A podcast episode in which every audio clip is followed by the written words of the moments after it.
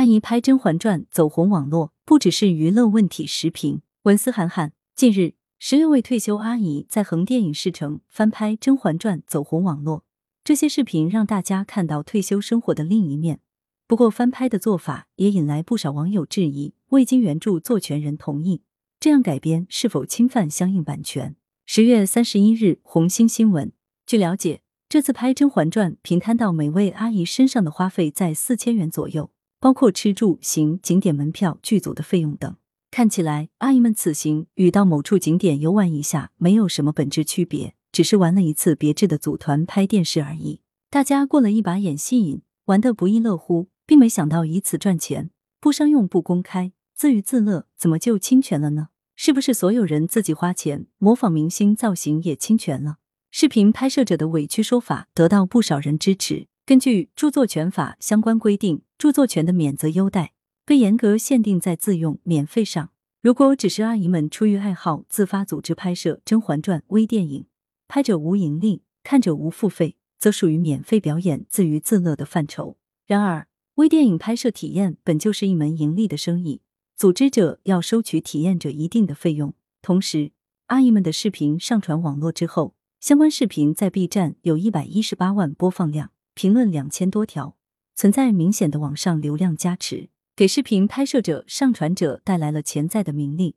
这就突破了个人学习、研究或者欣赏以及教学或科研等应用范围，所以并不在法定免责之列。站在版权方的权利来看，《甄嬛传》受到观众的喜爱，体现了艺术的创造之美，是原创者享有合法权利的版权作品。任何人要复制、改编等，均需要得到版权所有人的许可。否则就是对他人权利的侵权行为。阿姨们擅自使用《甄嬛传》的人物名称、情节桥段、场景拍摄，并上传网络，承办公司更以此牟利，显然已经逾越了著作权法的红线。据介绍，给普通人拍电影在横店已经有十多年时间。二零一六年，横店专门成立了微电影公司，从事该项业务，生意红火至今。经常改编的剧目，除了《甄嬛传》之外，还包括《花千骨》等诸多热播剧。可见，翻拍知名影视剧桥段已然成为某些企业人员的生财之道。现在，版权方要求下架阿姨拍《甄嬛传》视频，是依法维权的正当之举。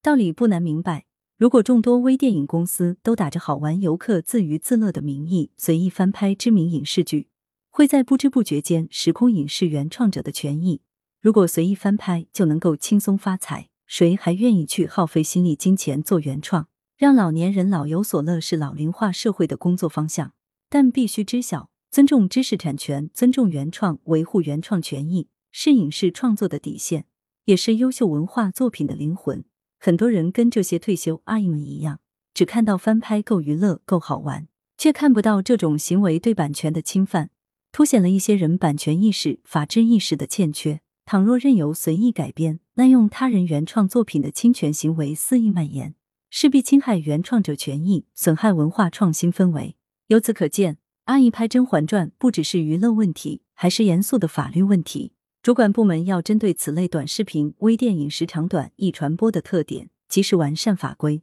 明晰侵权标准及处罚规定，